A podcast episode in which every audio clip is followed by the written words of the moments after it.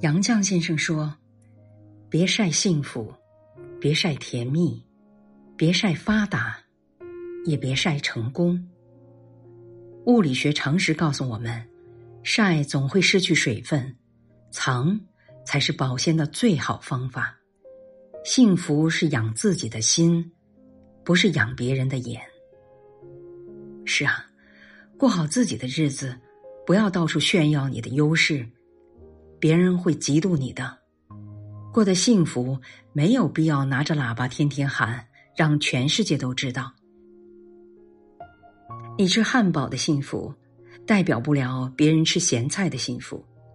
每个人对幸福的定义不同，其实知足常乐便是幸福。